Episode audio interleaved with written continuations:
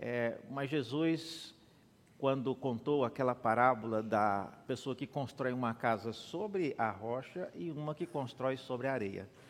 Então, nós vamos elaborar várias coisas e princípios e conselhos aí para a, o edifício da família cristã, tá bom? Serão várias aulas nessa direção e esse subtema aí, né, construindo e mantendo uma família cristã em um contexto pós-moderno. Não é fácil, nem construir e nem manter. Então nós vamos usar isso e a engenharia civil aí vai nos auxiliar como metáfora para, não sei quantos sabem, mas eu eu iniciei um curso de engenharia civil, fiz três anos eu senti o chamado de Deus quando estava fazendo o cálculo 2, né, que eu vi que realmente não é a minha área. Não é, aquilo, não é de Deus, não, irmãos. É uma conta de cinco páginas e no final tem cinco resultados. Que, que conta é essa, né? ah, muito bem, nós vamos então, nós vamos orar e esse, essa aula, como eu disse, nós seguiremos com ela em, em várias ocasiões, mas hoje nós vamos falar sobre o alicerce da família, tá bom?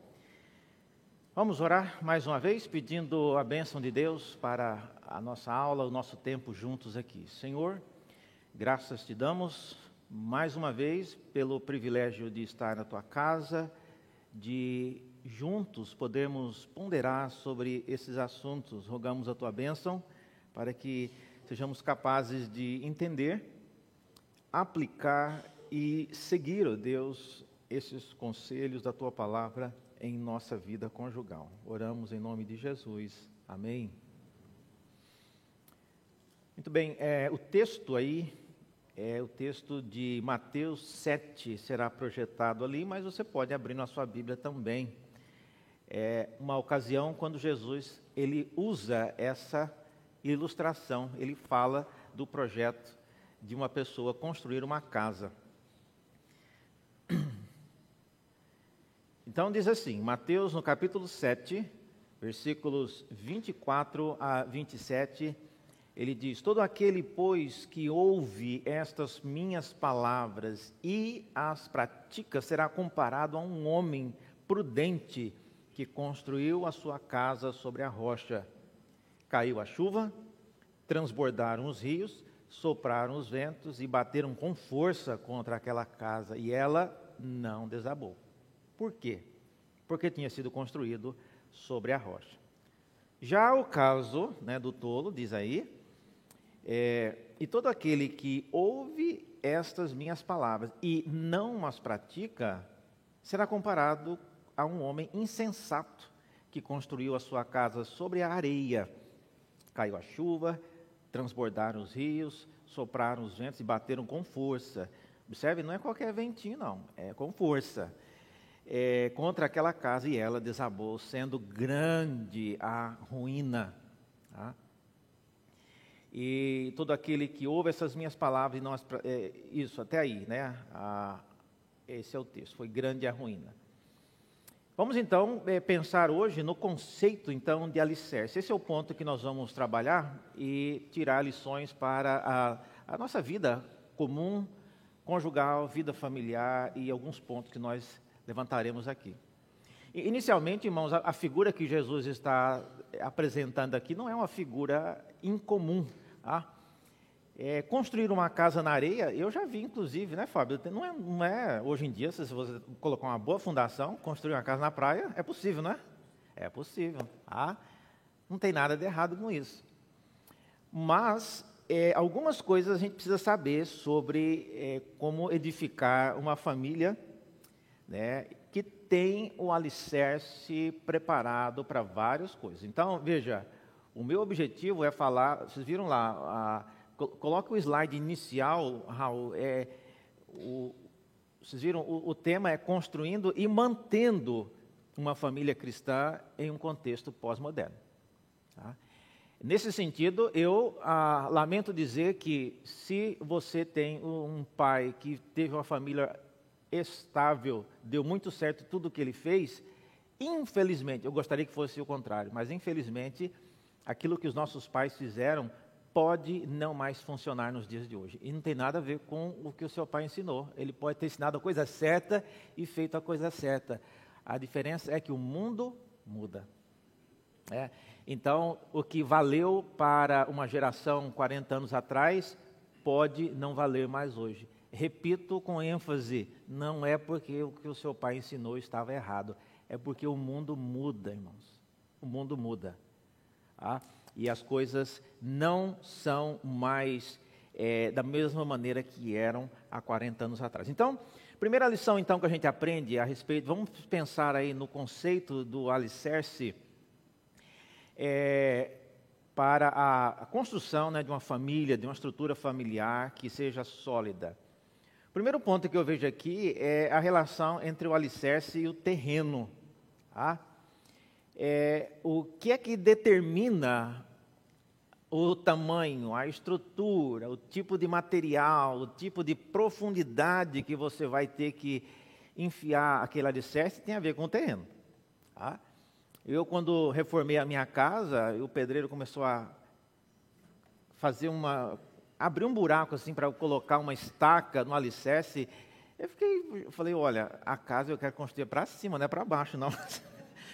Ele cavou ali o quê? Uns quase uns seis metros de profundidade, né? E, gente, mas o que eu vou gastar de concreto aqui? E não vai sobrar dinheiro para construir do chão para cima.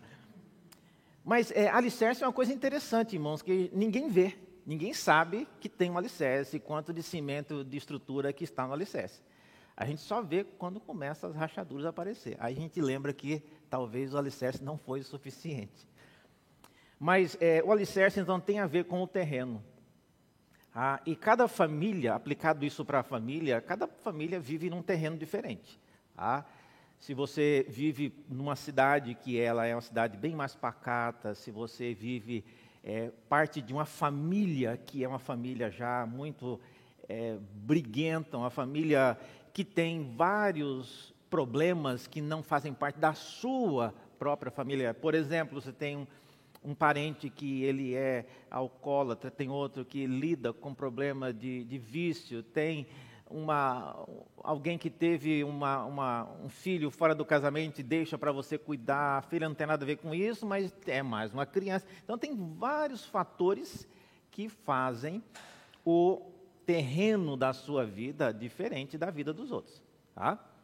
E se você duvida do que eu falo, é só conversar com alguém. Pergunta, oh, como é o terreno da sua vida lá? Certamente é diferente. Tá? Então, primeira dica é conheça as características do tipo de terreno da sua família. Ah.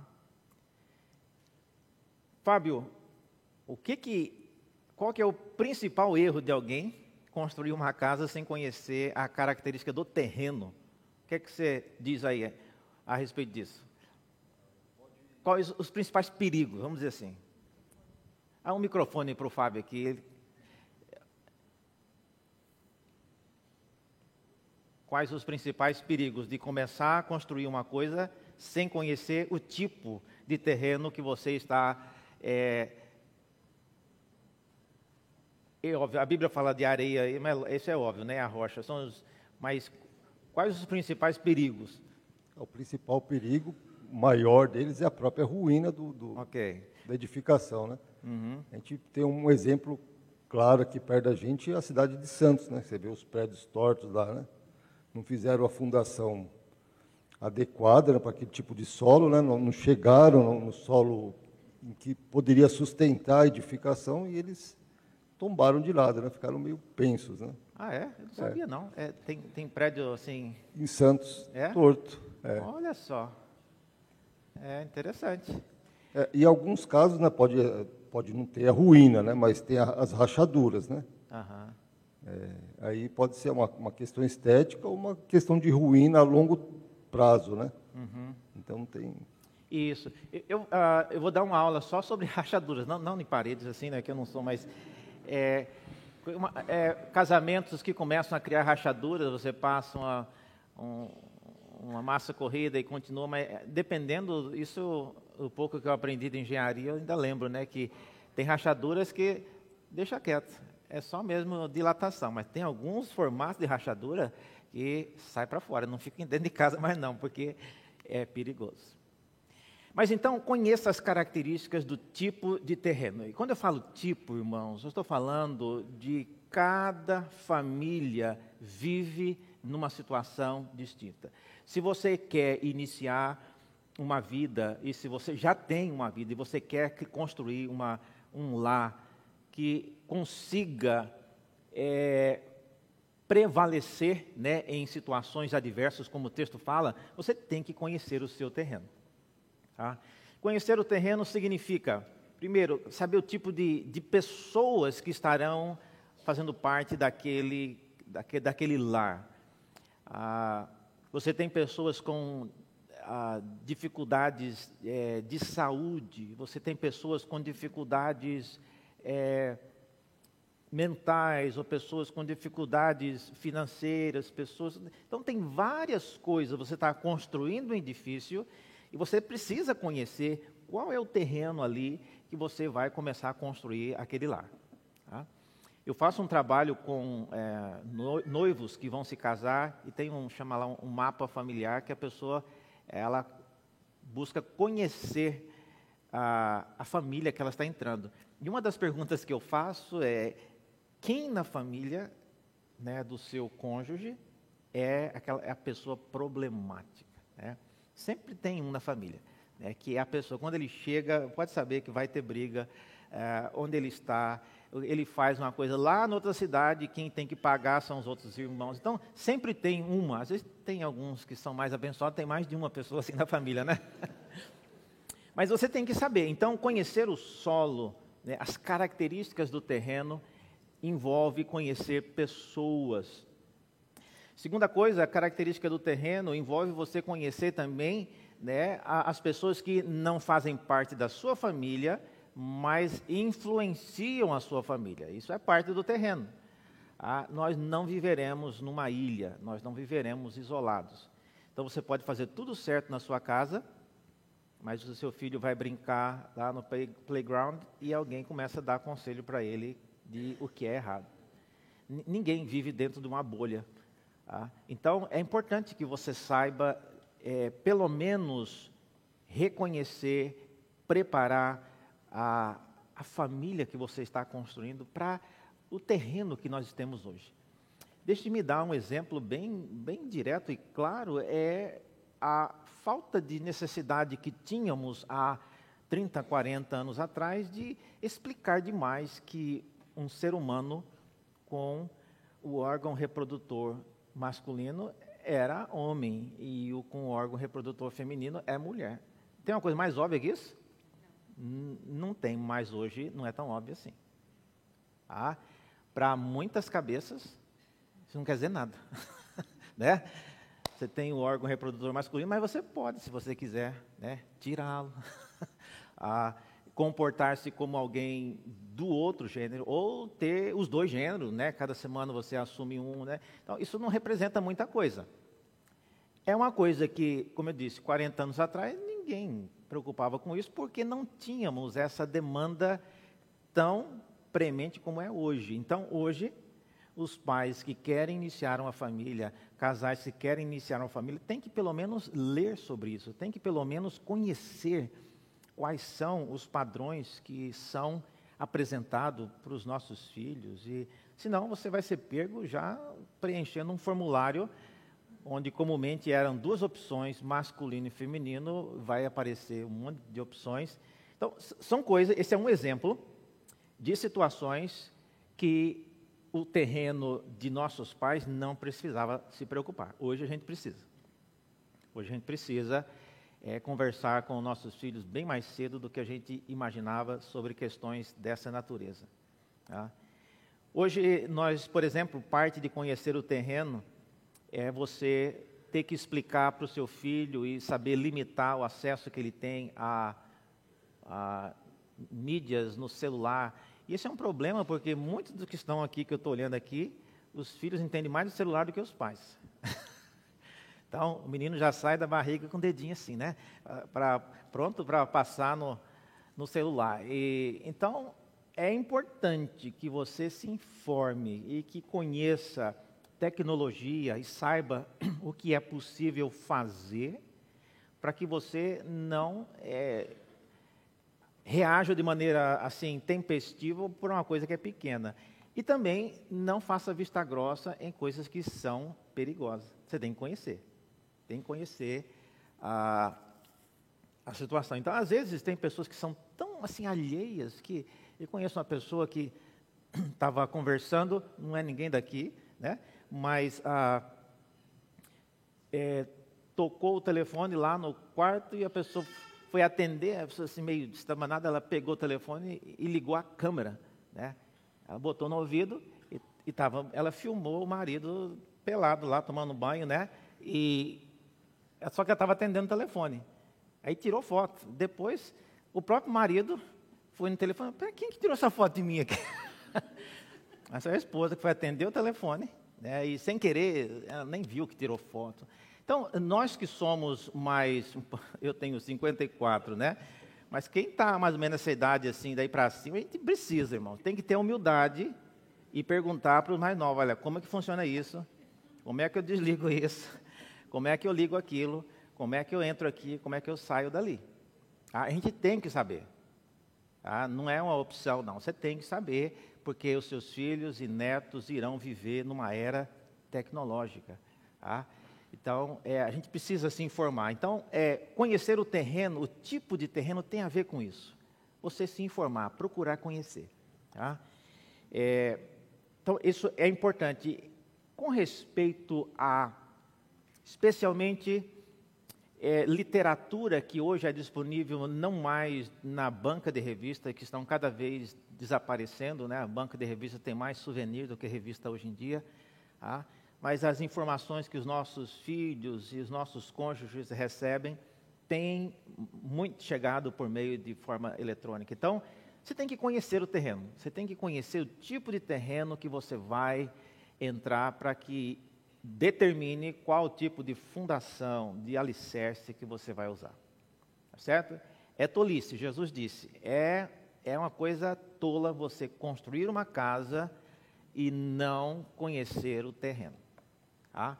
Eu repito com temor e tremor o que os nossos pais aprenderam, gente, não vale mais para nós hoje. Eu queria tanto que valesse. Por quê? E já economizariam tempo, né? Pesquisando, mas infelizmente não vale. E não é, repito, não é por causa, não tem nada de errado com os nossos pais, com os pastores que viveram há 40 anos atrás. É porque o mundo mudou. Tá? E quem já é mais velho que eu sabe, é, mudou mesmo. E mudou muito. E mais rápido do que a gente esperava. Tá? Então, esse é o primeiro ponto. Tá? Conheça o alicerce, conheça o terreno. Tá? Esse tipo de palavra, o que, que eu espero que você faça com ela, vocês que estão aqui? Talvez vocês, pastor, eu já estou casado há 40 anos, isso aí já chegou tarde. A minha casa já ruiu, ou então é, a rachadura.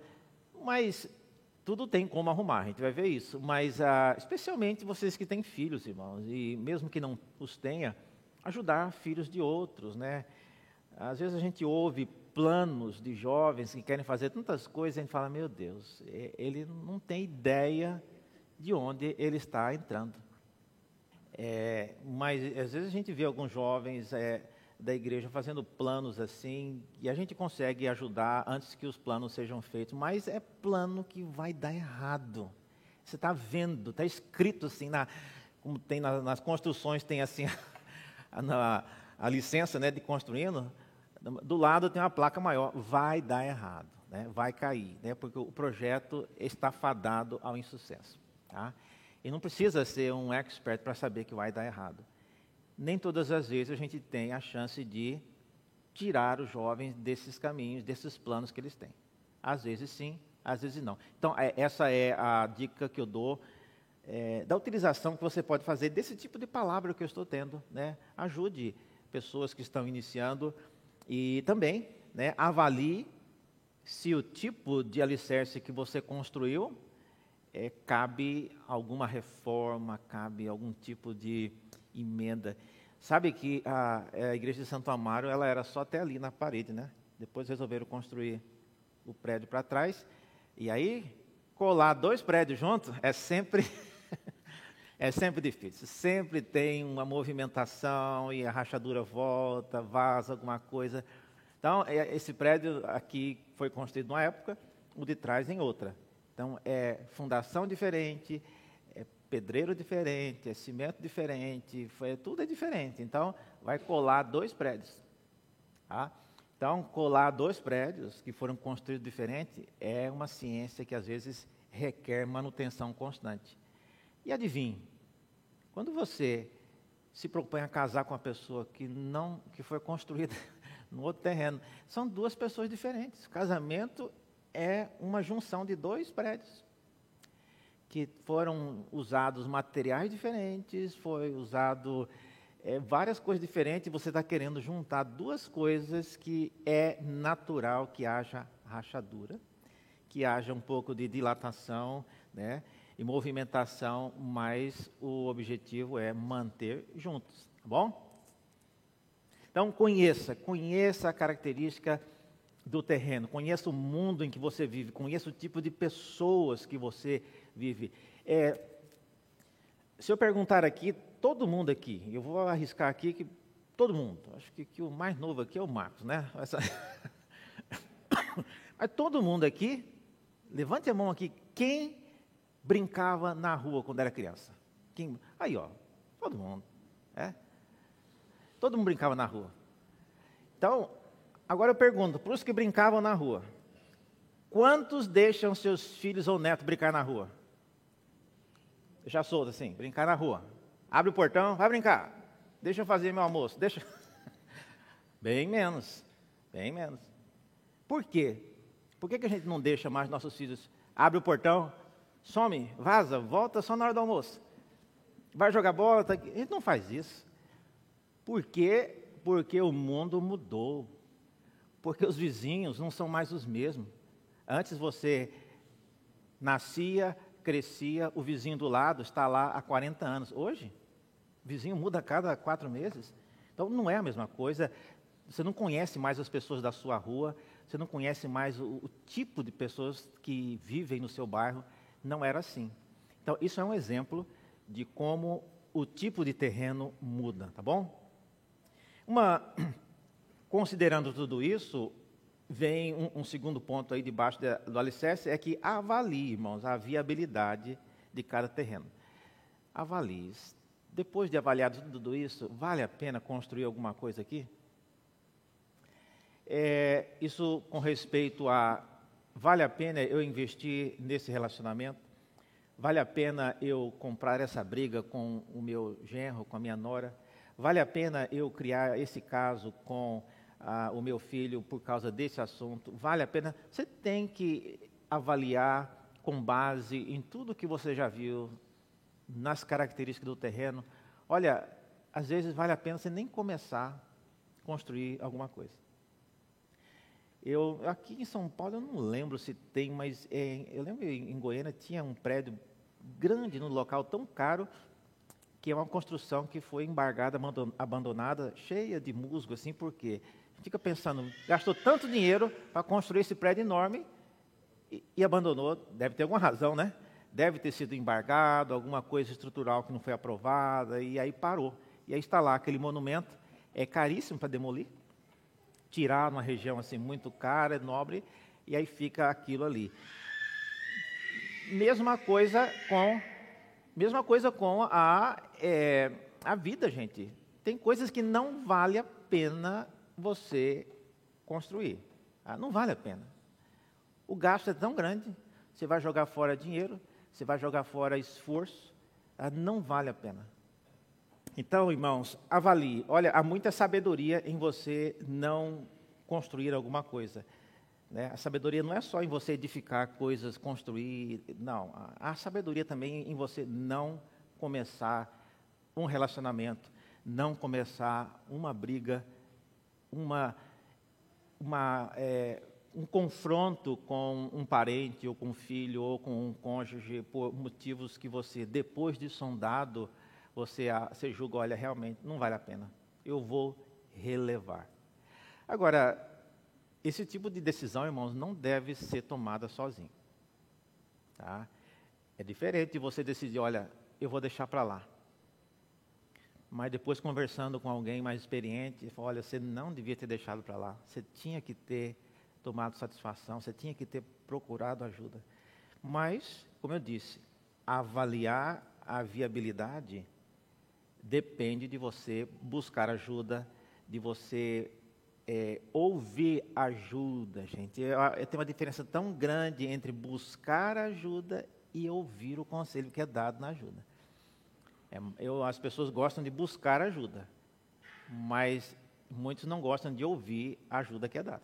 Aí, o que, que adianta você buscar ajuda, mas você não ouve o que o conselho que é dado? Não adianta nada. Tá? Então, avalie a viabilidade. Será que eu começo? Será que eu não começo? Tá? Tem muitas coisas que poderiam ter sido encerradas muito melhores se não tivesse começado. Tá? Começou errado do começo, começou torto, começou já num terreno ruim, que todo mundo sabia que não ia dar certo. E aí o que se gasta para manter uma coisa aqui que já começou errada é bem mais difícil. Tá bom? Família é, uma, é um edifício complexo, é um edifício que requer manutenção constante e você tem que avaliar se você realmente está disposto e você tem. E aqui uma coisa, gente, você está disposto é uma coisa, mas às vezes você está disposto a fazer uma coisa que você não tem recurso para bancar. E, e, e aplicado para a família é você está querendo manter uma família num, num molde que você exige que um, uma, a sua mãe te ajude com alguma coisa, o seu pai, um tio, você exige que você precisa morar em tal lugar. Tudo isso são coisas que você não tem como definir para sempre. Tá? Então faça planos que você dê conta de realizá-los. Não dependa demais dos outros, ah, porque nem sempre você vai poder contar com a vida dos outros. Ainda que hoje eles queiram te ajudar, você não pode garantir que daqui a 10 anos eles vão, primeiro, continuar querendo te ajudar e podendo te ajudar. Tá certo? Então, avalie a viabilidade. Dependendo da. Nem, nem comece nada pare. É, como eu mostrei, né, tem prédios abandonados, deixa parado. Não vamos nem tocar, nem demolir, não, nem demolir, é muito caro demolir. Ah, é lógico, tudo isso é metáfora, gente. Não, não aplique tudo isso para a vida conjugal, né? Você está errado, vamos continuar errado, né? Não, não é isso não. Eu estou falando que algumas coisas que a gente construiu, é, não vale a pena nem mais você agora é, destruir e derrubar, tá? Vou aqui ousar falar alguma pergunta, né? Tem alguma pergunta, alguma perguntas mesmo, né? Mais do que comentários. Alguma pergunta até aqui, alguma dúvida?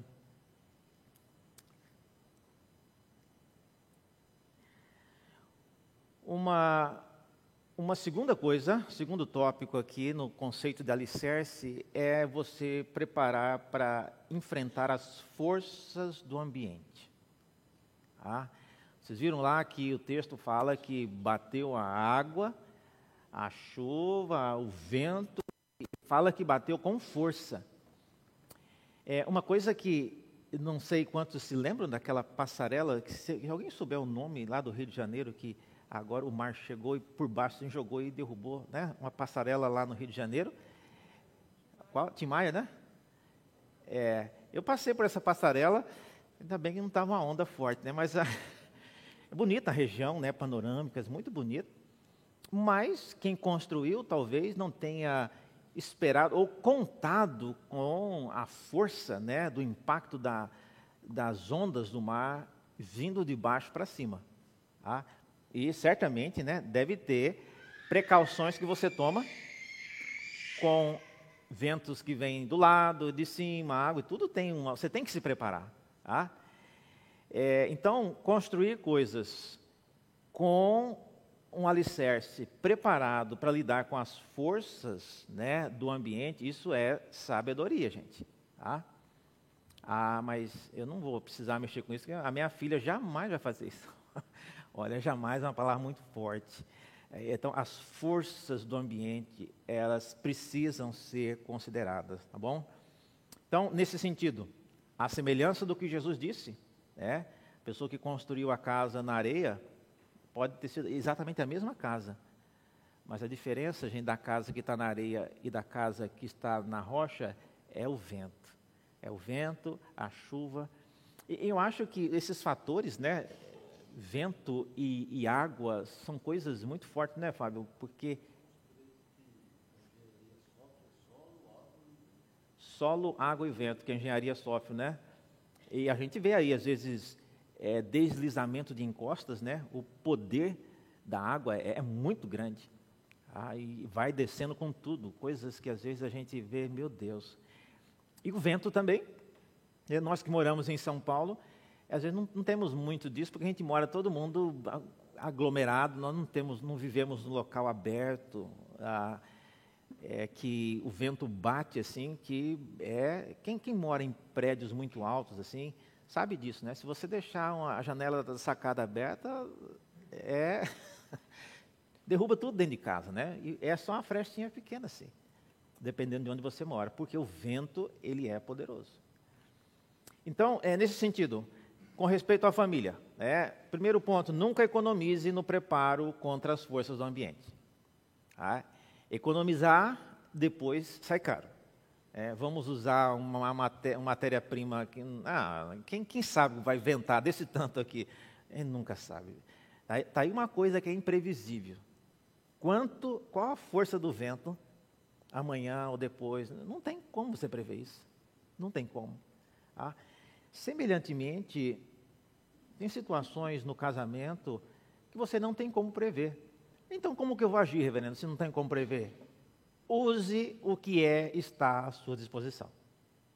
Tá? Então, mas o que passar também, você aí um vento, qual que é um vento tolerável aí, Fábio? Depende, né? A partir de 50 km por hora já é um vento perigoso. Né? Mas Deus pode, se Ele quiser, mandar um vento de 150, não pode? Um tornado.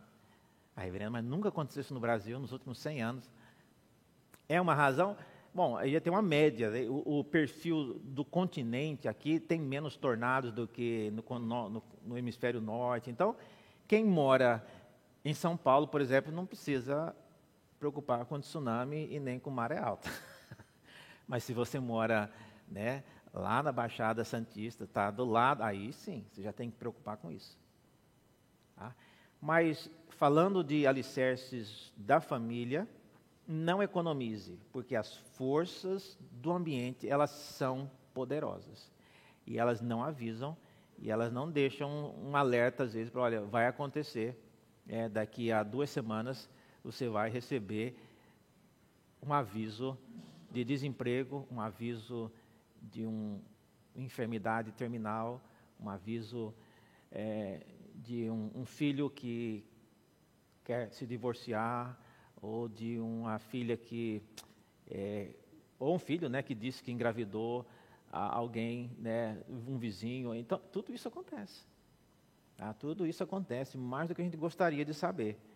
Então, isso são forças, são forças do ambiente solapando né, a, a família que quer, que quer não, que precisa viver num contexto pós-moderno. Ninguém quer, se a gente pudesse, a gente vivia no modelo de família de muito tempo atrás, mas isso não é uma opção que a gente tem.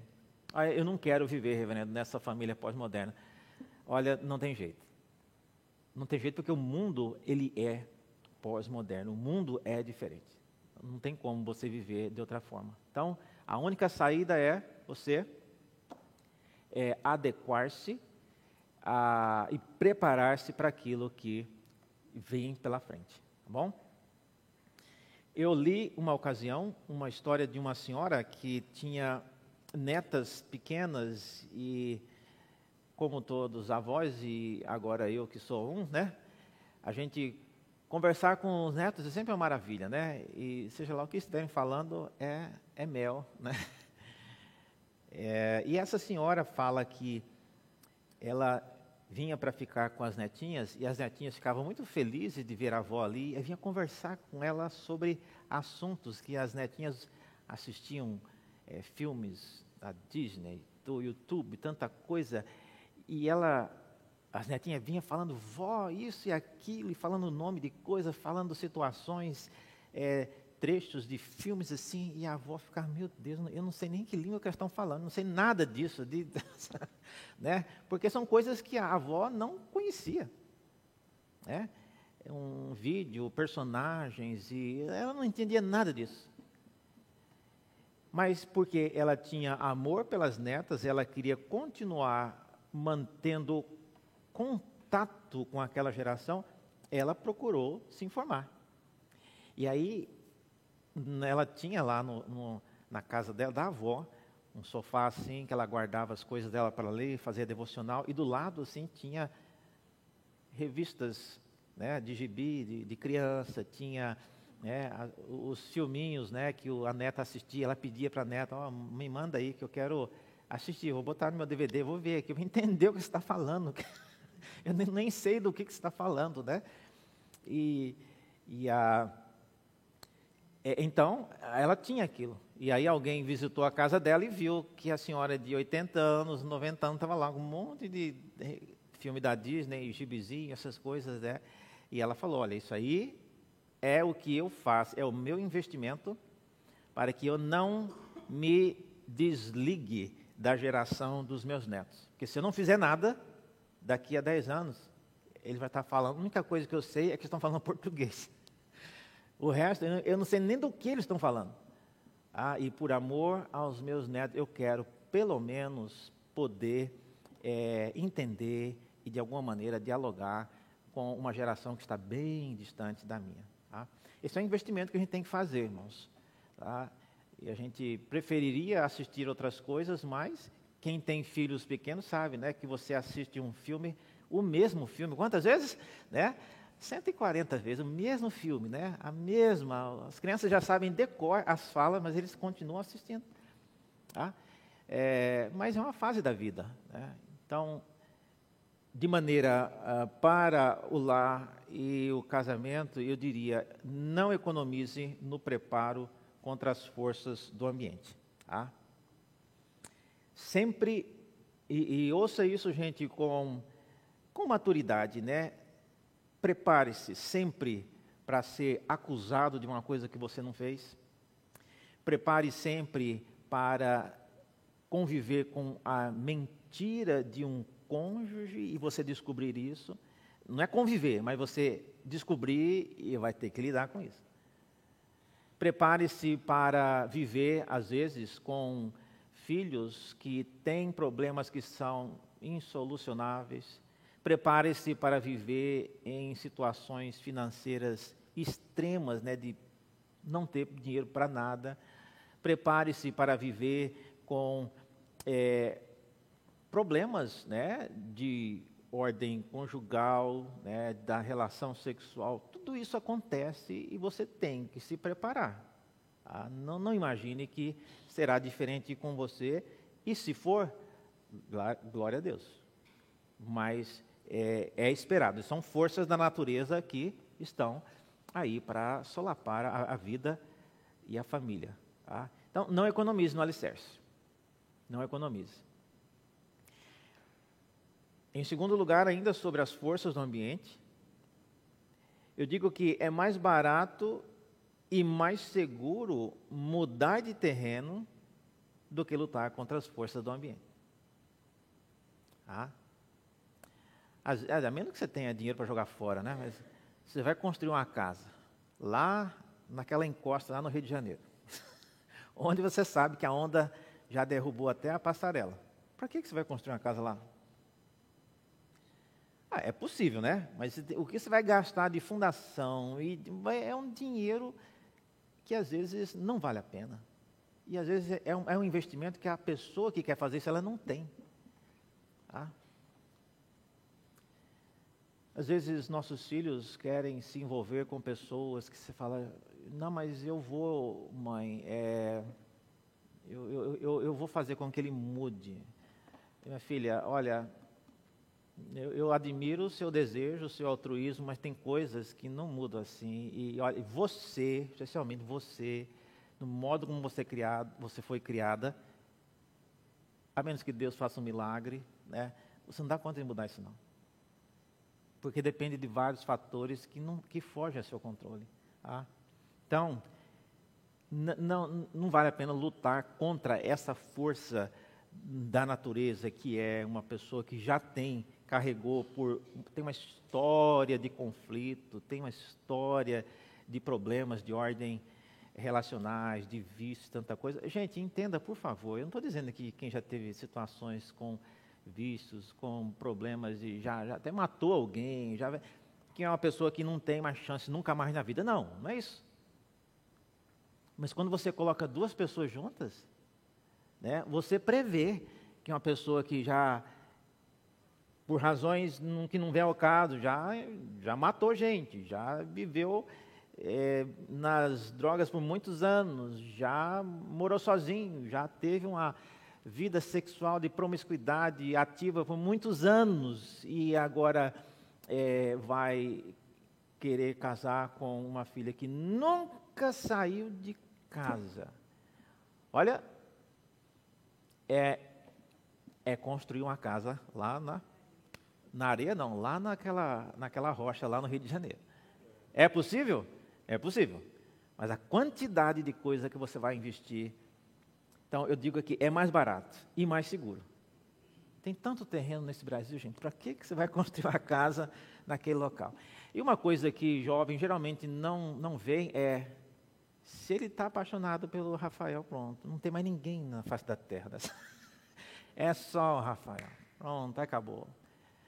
Mas nós que já somos casados, sabe que não, sempre tem outros rapazes, né? Sempre tem outras moças, mas os nossos filhos, quando estão apaixonados, é só aquela, é só aquele, não tem mais ninguém igual, tá? Isso, então, tem a ver com o alicerce. E nossos, nossas famílias precisam preparar-se sempre para isso, né? Hoje, olha, eu diria, casamento é, não é para qualquer um, não. Quem quer construir uma família tem que ser gente de coragem, porque ah, os açoites e as ameaças, elas são assim injustas. Tá? Tem coisas que é do sistema, do ambiente, tem coisas que é de você mesmo, tem coisas que é do inimigo, do diabo, mas ele não tem piedade, não. As coisas ele não bate a, na porta e pergunta, e aí, essa semana dá para eu deixar você ter aquele infarto que você está protelando, você não vai no médico e não, não tem alimentação adequada? Podemos agendar esse infarto aí para essa semana? Né? A Deus me livre. Né? Então, essas coisas, gente, não marcam horário, não. E vocês que já são mais, já viveram um pouco, sabem disso. Na semana que a gente menos poderia lidar com algumas coisas, é que acontece tudo uma vez, cai assim, ó, bum, e aí, você fala, meu Deus, eu, eu não vou nem abrir a boca, porque se eu falar que, olha, não tem como piorar, aí piora mais um pouco ainda. Tá bom? Isso, isso então mostra que é mais barato e mais seguro mudar de terreno do que lutar contra as forças do ambiente.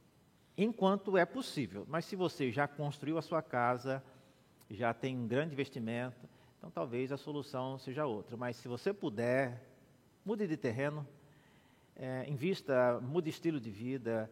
É, tá? E essas forças aqui, em, alinhado com o que o pastor Felipe falou no domingo, né, não envolve gente. Ah, então, deixa eu, eu vou, vou mudar de marido logo, reverendo, é melhor. eu vou largar desse marido e pegar outro, porque a reforma aqui ó, vai ficar muito cara, é o que você está falando aí. Ah, ele não vale nada, ou minha esposa, não, já acho que não vai sair nada daí mais não. É, isso aí é só rachadura. né? Eu vou pegar uma esposa nova, venho começar né, uma história nova. Não, não é isso que eu estou falando, não. Tá? É, investir em outro lugar, procurar um novo terreno, é você mudar estilo de vida, é você ouvir conselhos e investir em outras áreas, é você ter a coragem de fechar uma página na, na sua vida e abrir em outro lugar. Tem gente que. Tem gente. Vou até fechar o olho para não olhar para ninguém aqui. Tem gente teimosa que não muda de ideia e está sofrendo por isso, é, mas não abre mão de algumas coisas. Né? Então, às vezes, é duro, você investiu tanto numa coisa e tem que encerrar aquilo. Mas é melhor você mudar de terreno e construir num local mais, mais, é mais fácil de construir do que ficar construindo lá na beira da, do mar do, do Rio de Janeiro. Cláudio, o presbítero Posso, Cláudio. Eu ia fazer um comentário, mas Sim. o senhor já respondeu. Ah, já que é essa questão da possível dupla interpretação do melhor mudar de terreno do que lutar contra as forças. Né? Ah, né? okay. Então, para não é. ser entendido como, ah, está muito difícil, está tendo muito, muita onda, muita tempestade aqui, eu vou mudar de esposa. Né? Não é, é nesse sentido, mas mudar o... É lógico que tem a opção de mudar de terreno antes de começar a construção, né? Isso, exatamente. Tem muito. Que aquele período de avaliação do terreno ali, né, o namoro, é, é, essa é uma etapa boa. Isso. É, isso, a Renata está lembrando aqui, a minha esposa, né, que lembre-se, todo terreno é danificado pelo pecado. Você nunca vai rachar um terreno perfeito, né? Então, você tem que lembrar-se disso. Tá? É, Raul, você tinha uma pergunta? Ah, aqui. Quem que tem uma pergunta? Ah, você mesmo? Ah, ok. Pergunta é assim, pastor. É, é, tem uma pergunta, mas tem dois, duas, duas, dois, dois momentos bíblicos. Né? Eu lembro o senhor pregando que a, a, a, referência de cada geração serem 40 anos, né? que é o período do, do povo do povo hebreu no Egito, ou no, no deserto. E no tempo de Cristo, que Roma também estava perdida num monte de coisas. E aí, por vezes, eu acho inclusive na aula de hoje, que a gente acha que a gente vive um tempo muito mais difícil que as gerações anteriores. O senhor não acha que é só, são só desafios diferentes a cada geração? Eu, eu acho que são desafios diferentes. Tá? A gente que, especialmente, eu, eu nasci numa igreja evangélica presbiteriana, né? Desde meus bisavós foram. Eu sempre vivi num contexto assim, mas olha, hoje eu olho para trás, é porque eu era criança. Esses dias, por acaso, conversando com alguém, eu descobri uma coisa dos meus parentes e. Ah, então era isso que estava acontecendo? Coisa horrível, gente. Coisa de adultério, coisa na minha família. Ah, em Cuiabá fora. Eu não sabia.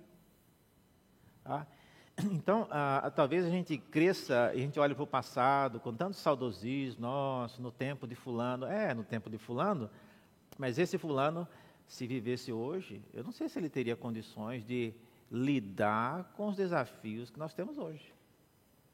Tá? Então, eu acho sim que são problemas só diferentes, mas é, são igualmente é, desafiadores em cada geração. Isso, Raul e demais, é, é uma lógica natural, né? que o mundo ele se transforma e por causa disso os habitantes nele também se transformam. O Salomão, uma ocasião lá em Eclesiastes, ele ele comenta com pesar o fato daquilo que ele trabalhou para juntar vai ter que ser passado para um um filho ou um genro que, que não trabalhou para merecer aquilo que, que o, o sogro construiu.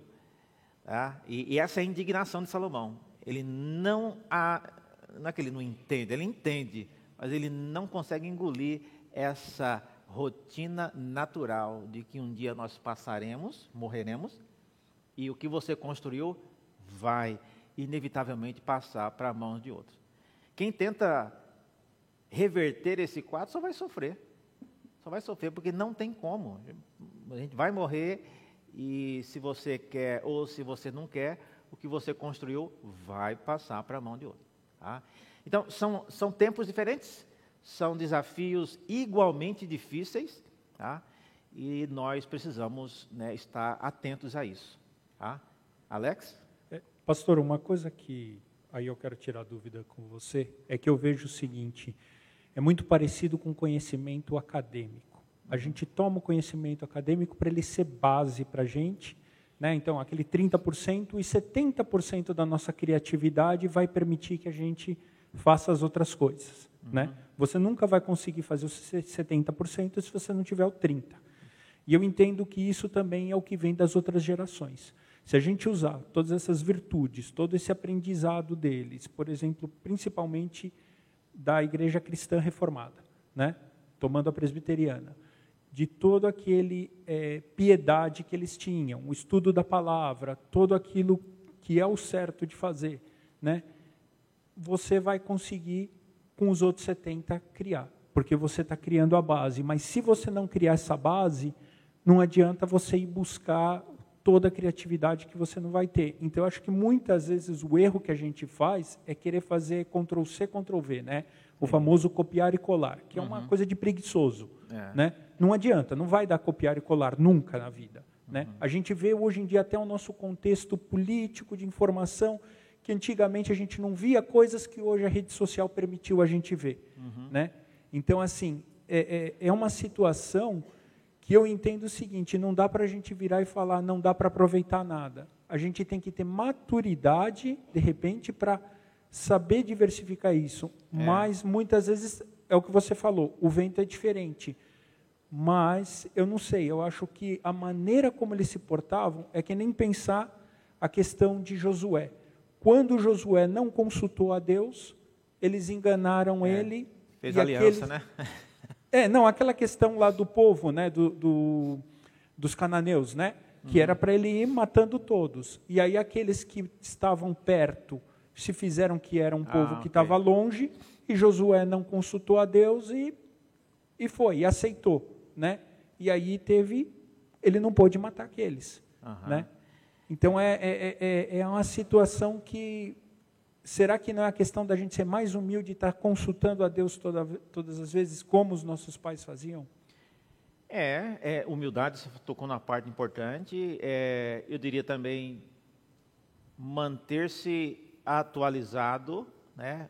Se você quer preparar para um concurso do TRT, vale a pena você comprar no sebo uma apostila que foi do ano 2017? Não vale. Para quem estava fazendo o concurso naquela época, tudo bem, mas já desatualizou. Então, não adianta você querer martelar em princípios que foram usados na época dos nossos pais e avós. Gente, quando eu falo princípios antigos, eu estou falando de usos e costumes, coisas da, da Bíblia, coisas de, da moral e da, da ética cristã, isso não muda não. Tá? Aí eu estou falando coisas do tipo, é, agora os exemplos, né? Mas não, eu, não vou deixar jamais a minha filha usar aquelas calças rasgadas, assim, que parecendo coisa de mendigo. Não vou, isso é coisa do demônio, não pode. Né? Então, é, é, de jeito nenhum.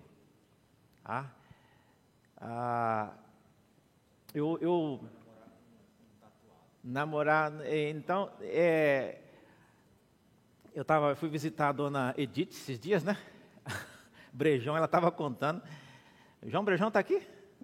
Está do lado aí, né? Então, que quando João Brejão foi pedir para o sogro dele em casamento, disse que ele preparou para sair de casa, e aí o, o pai dele, né? Onde você vai? Aí eu vou lá ver se eu convenço meu sogro a deixar eu namorar. Com essa roupa aí, pode voltar para o quarto, vai vestir uma roupa decente, né? Desse jeito meu filho não vai, né? Pedir mão de ninguém, né? Ah, mas você vê, é, é uma cultura, é uma época. Né? Hoje, né, é, talvez assim uma, um, uma preocupação obsessiva e uma coisa ser intransigente com não uma roupa né ali então, de estar com a roupa com cadarços no pescoço. Isso não pode isso não é de Deus esse negócio não né? Não, eu não posso criar caso com coisas assim irmãos. Ah por quê? Porque isso é parte é um detalhe muito pequeno e o mundo vai mudando é, não tem como a gente fazer isso. Agora se envolve fé, se envolve temor a Deus, se envolve entender a Bíblia como palavra de Deus, se envolve respeito ao próximo, isso aí já é outra coisa. Aí não tem geração que muda isso não. Tá bom? Pastor, é, sim, eu tenho uma dúvida aqui. Quem que está falando? Eu. Ah, ok. é, com tanta modificação que está tendo na sociedade hoje, às vezes eu fico pensando o que Deus queria dizer com aquele versículo que fala: Não vos conformeis com este século, mas transformai-vos pela renovação da vossa mente. Então eu fico. eu, eu, eu, fico em dúvida com relação a isso. Eu falo, puxa, a gente tem que se amoldar a gente tem que ser mais rigoroso? Como é que a gente pode proceder? Excelente citação. Qual parte desse versículo que mais te incomoda? É, mas é, transformai-vos pela renovação da vossa mente. Porque eu fico pensando, puxa, tem que aceitar tudo, a gente tem que ser rígido. É. É, então, aí a gente vai se pegar, porque às vezes o preconceito prejudica muito a pessoa, né? É. O, pre, o preconceito, a, a, pessoa que é preconceituosa e o que está sofrendo preconceito. Olha, deixa eu falar uma coisa, já está encerrando. Minha esposa me lembrou que já tocou dois sinais, não sei onde, mas já tocou. É, eu não vi. Alguém ouviu? É. Ah, é a luzinha que acende lá, né? desculpa já. Mas olha, esse versículo que ela citou é importante. Não vos conformeis mas transformar. Tem gente que foca nesse transformar, mas como que essa transformação vai acontecer? Não. Pela renovação da vossa mente. Então, transformar não é voltar, não é negar o que está acontecendo, nem fazer o que era igual aos nossos pais. Mas o desafio de renovar a própria mente, isso muita gente não quer fazer. Porque dá trabalho, porque você vai é forçado a gostar de coisa que você não gostava. Isso é ruim, é ruim. Então, é, esse é um versículo importante, nós vamos voltar a falar sobre ele, mas eu creio que essa é uma crise que muitas pessoas enfrentam porque querem transformar sem renovar a própria mente. E não foi isso que o Paulo disse. Não vos conformeis com esse século, mas transformai-o pela renovação da vossa mente. Eu acho que a parte mais difícil de tudo que ele falou é essa, é renovar a nossa mente. Tá? E é isso é difícil. Tá? Gente, é, eu sei que a Naclei tem uma pergunta ali, mas eu preciso encerrar e depois eu vou ficar aqui se você quiser me perguntar, porque já deu dois sinais, né? Tem panela no fogão aí que vai queimar daqui a pouco, tá? Vamos orar e depois, quem precisar perguntar mais alguma coisa, pode vir aqui que eu respondo mas quem precisar sair já está dispensado. Senhor, obrigado pela instrução da tua palavra. Ajuda-nos, ó Deus, a ouvir tudo isso e conseguir aplicar em nosso próprio contexto. Somos falhos, o mundo, ó Deus, é avassalador e as forças do vento que assolapam nossas famílias têm causado muito dano, tragédias, ó Deus, em ocasiões irreparáveis, mas, ó Deus, Tu és um Deus soberano, que pode todas as coisas e nós dependemos de Ti e esperamos em Ti, Senhor. Ajuda-nos a avaliar tudo isso que foi falado e tomar novas direções em nossa própria vida. Oramos em nome de Jesus. Amém.